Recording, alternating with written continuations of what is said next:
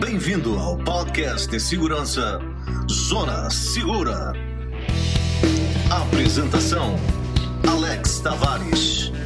Participação dos comentaristas Moisés Unger e Davi Nauma.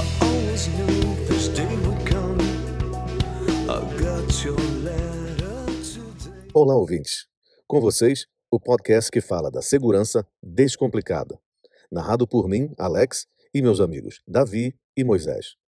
O que você faria se um familiar seu fosse acometido pelo vírus? E se essa pessoa morasse na sua casa?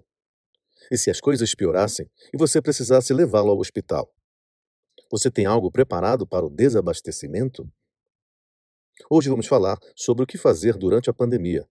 Vamos falar sobre o que você pode fazer em relação à sua segurança e à segurança de quem importa para você. Se manter mais tranquilo, ter a cabeça no lugar para enfrentar esses dias completamente diferentes de tudo que já vimos. Então, Davi, o que é a segurança nos tempos de pandemia? O que é que tem de diferente? Primeiro, não imaginar que vamos focar em lavar as mãos ou usar as máscaras aqui. Isso está claro para a gente que é mais do que necessário. Nem muito menos que veremos câmeras térmicas para detectar febre nas nossas casas tão cedo. Podemos substituir isso tudo por simplesmente termômetro e um oxímetro, e falando francamente, com mais confiabilidade neste momento. Mas falar sobre como analisar o que está em risco e manter um comportamento seguro, eu iria analisar o entre e sai da casa. Afinal, definir os locais que podem servir como porta de entrada é fundamental para saber que medidas serão tomadas. Para isso, a segurança tem que passar a ser um hábito, tal qual a higiene. Estar em constante segurança não precisa ser um fardo para toda a família. Montar esta barreira não é complicado e é extremamente importante neste momento a antecipação. Muito bem, pessoal. Quero lembrar vocês que todos os links do que estamos falando e de como fazer estarão disponíveis na descrição do episódio. Mas voltando ao Covid-19. Será que alguém foi capaz de fazer algum pré-planejamento voltado para a segurança nessa pandemia? Realmente não teve planejamento prévio. A Covid chegou sem avisar. Então, temos que tomar as medidas de segurança com a presença do inimigo invisível. Sobretudo com a questão básica de limpeza e higiene. Não é isso, Davi? Outro conceito que eu gostaria de deixar aqui é que a segurança ela caracteriza a limpeza em três níveis. Tá? O primeiro seria qual é a limpeza propriamente dita, aquela limpeza do nosso dia a dia na nossa casa, que é feita com o objetivo de tirar poeira. Essa é uma limpeza que é natural e conhecida de todo mundo. Já o segundo nível, a gente está falando de um nível sanitário. Tá? Seria o quê? Seria nos livram dos vírus normais que circulam em bactérias que circulam nos ambientes que tem a nossa casa. O ambiente que mais vem à cabeça de todo mundo, obviamente, são os banheiros. Então lá é onde se usam produtos, inclusive podemos deixar aí um link de, alguns produtos que têm eficácia em 99,99% ,99 dos, dos vírus. Após esse nível, teria um nível de desinfecção, que esse nível a gente só está vendo basicamente em hospitais, em outro tipo de material que não é o, o, o nosso foco dessa conversa aqui. Ou seja, se a gente está falando de se proteger contra o vírus, a gente tem que imaginar que a gente está falando do nível 2 de limpeza. Deixando claro que uma limpeza sanitária nos ajuda, a gente está falando aqui de água-sabão, água sanitária, produtos do nosso dia a dia para fazer uma desinfecção em casa totalmente aceitáveis. Falando sobre o segundo nível, que é o que a gente precisa, esse é o nível que a gente vai usar no nosso dia a dia dentro da nossa casa. Vamos passar talvez do nível 1 para o nível 2, e esse é um nível mais do que necessário para a gente manter a nossa casa limpa e livre de prováveis vírus ou bactérias. Qual seria o primeiro passo para a avaliação de ter nossa casa segura em relação a esta pandemia? Então, o primeiro passo é definir o ciclo mais fechado. Nossa casa, os cômodos e lugares para usarmos de modo eficaz. Por exemplo, temos que pensar na entrada, colocar tapetes com água sanitária e lugar para deixar os sapatos e casacos. Quem serão as pessoas autorizadas a entrar na casa? Por exemplo, os moradores, se será permitida a namorada do filho entrar. Como será a entrada das pessoas? Todos os passos, tirar sapato, lavar as mãos, colocar álcool gel. Como será a recepção dos mantimentos e compras? Dois sacos, local para lavar com álcool gel as embalagens. Ou seja, você vê que para um simples acesso em casa, você elaborou um profundo plano de segurança. Pois é, e ainda devemos nos precaver, né? Para o caso de um dos membros da família se contaminar. Definitivamente aí é o caso que temos que ter um planejamento prévio, cara. Imagina só, você demorou para pensar, todos em casa contaminados. Tenho alguns amigos com sintomas leves, que descobriram que estavam com o vírus e ao voltar para casa com resultado positivo, cara, tu não imagina o que foi o pânico dentro da casa deles. Ninguém sabia o que fazer, todo mundo numa situação de tô, não tô.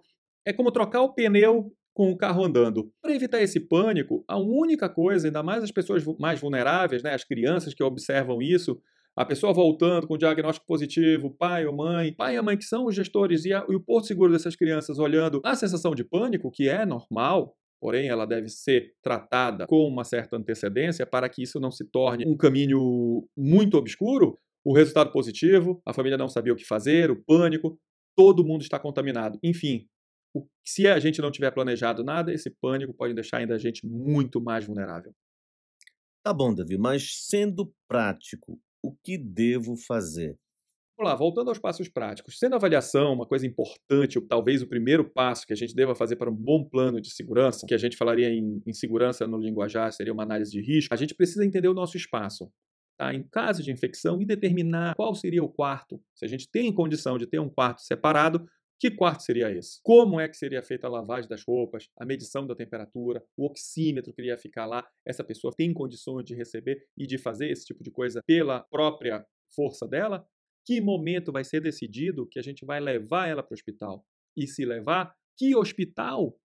Eu ouvi relato de pessoas que não sabiam para onde ir e quando chegaram em alguns lugares estava lotado e fechado há mais de duas semanas. A gente tem que saber quais são os hospitais de referência. A gente tem que saber, não tem desculpa agora de não saber qual hospital que você deve levar um familiar seu no momento que ele for acometido e precisar de atendimento médico. Como eu disse, pode parecer muita coisa, mas experimenta fazer isso com toda a casa doente e ainda você querendo se proteger.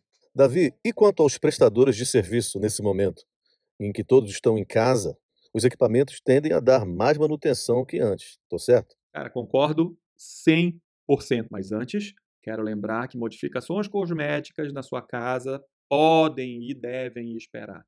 Devem ser feitas apenas após a liberação. É importante deixar claro, né, já na solicitação do serviço, que as regras de distanciamento e uso de máscara, de protetores, de sapatos serão usadas na sua casa. Então, nesse cenário, a gente tem o quê? Que não conhecemos que vai entrar na nossa casa. É importante encurtar o caminho dessa pessoa até a área que ele vai fazer algum reparo. É importante disponibilizar o álcool em gel em um ou um local para ele lavar as mãos, caso não haja. Lá à entrada, ter os protetores do sapato, até aquelas toucas servem. Coloca um em cada pé, serve como propé aqui. Máscaras reservas, ele está sem máscara, dá uma sua, deu uma descartáveis, deixe claro desde o início que serão obedecidas as regras de distanciamento social e que você solicita que estes equipamentos de proteção sejam usados até a saída da pessoa em sua residência. Após o contato do técnico, tudo deve ser limpo. De acordo? Vamos lá. Lembrar o que a gente falou lá atrás, nível 2 de limpeza. Não mais do que isso. Todo equipamento que ele usou, que foi seu ou que por algum motivo ele queira descartar, você tem que ter um local específico para isso, na saída da sua casa. Agora, nesse cenário, considerando uma crise, e se a pessoa precisar de polícia, bombeiro? A resposta vai demorar mais que o normal para aparecer. Como é que vocês veem essa situação? Sim, é fato. Devemos considerar a total ausência de ajuda externa com polícia e médicos totalmente focados no vírus. Se você mora em casa, tenha certeza de que quem está batendo a porta é alguém que você conhece ou alguém que você esteja esperando é uma ótima hora para instalar aquele olho mágico que ficou para depois, ou um sistema de câmera simples que te mostre quem está na porta da sua casa. Assim, você, com a porta fechada e protegido, decide se é seguro ou não abrir a porta. Neste momento, é mais do que importante ter uma barreira entre você e um provável agressor. Olha, eu vou confessar para vocês que tenho saído mais do que eu gostaria na rua. E vejo todo mundo de máscara. E, na verdade, me dá um certo receio. Tem algo que eu possa fazer para me sentir mais calmo? Claro, primeiro de tudo é olhar para todo mundo. Fazer um contato visual, olhar dentro dos olhos. Fazer um contato, pelo menos de um, dois segundos, pode te dizer muita coisa. Tá? Como é que essa pessoa está te olhando, o que que ele está buscando quando ele está te olhando, se for um flerte, se é apenas uma olhada também para lhe analisar, para saber se está tudo ok, ou se é alguma coisa mais perigosa. E aí vai para o lugar onde eu sempre presto atenção, são as mãos da pessoa. Se alguém vai te atacar, alguma coisa na mão tem. Ou está com o punho cerrado, ou tem alguma coisa escondida. Então, por mais que a pessoa esteja com máscara, ela não consegue esconder se ela for te atacar com algum objeto. Então, essa é a principal coisa que hoje a gente tem que imaginar quando a gente está entrando em algum lugar ou que a gente está observando outras pessoas e a atitude das outras pessoas está estranha. É isso aí, pessoal. Chegamos ao final de mais um podcast de segurança, Zona Segura. Espero que tenham gostado. Vocês que estão com dúvidas em como preparar melhor a sua casa e como fazer um plano de proteção, se comuniquem com a gente através do Twitter, Instagram ou e-mail. Na próxima semana, falaremos um pouco mais de como manter você, sua família e a sua casa bem mais segura.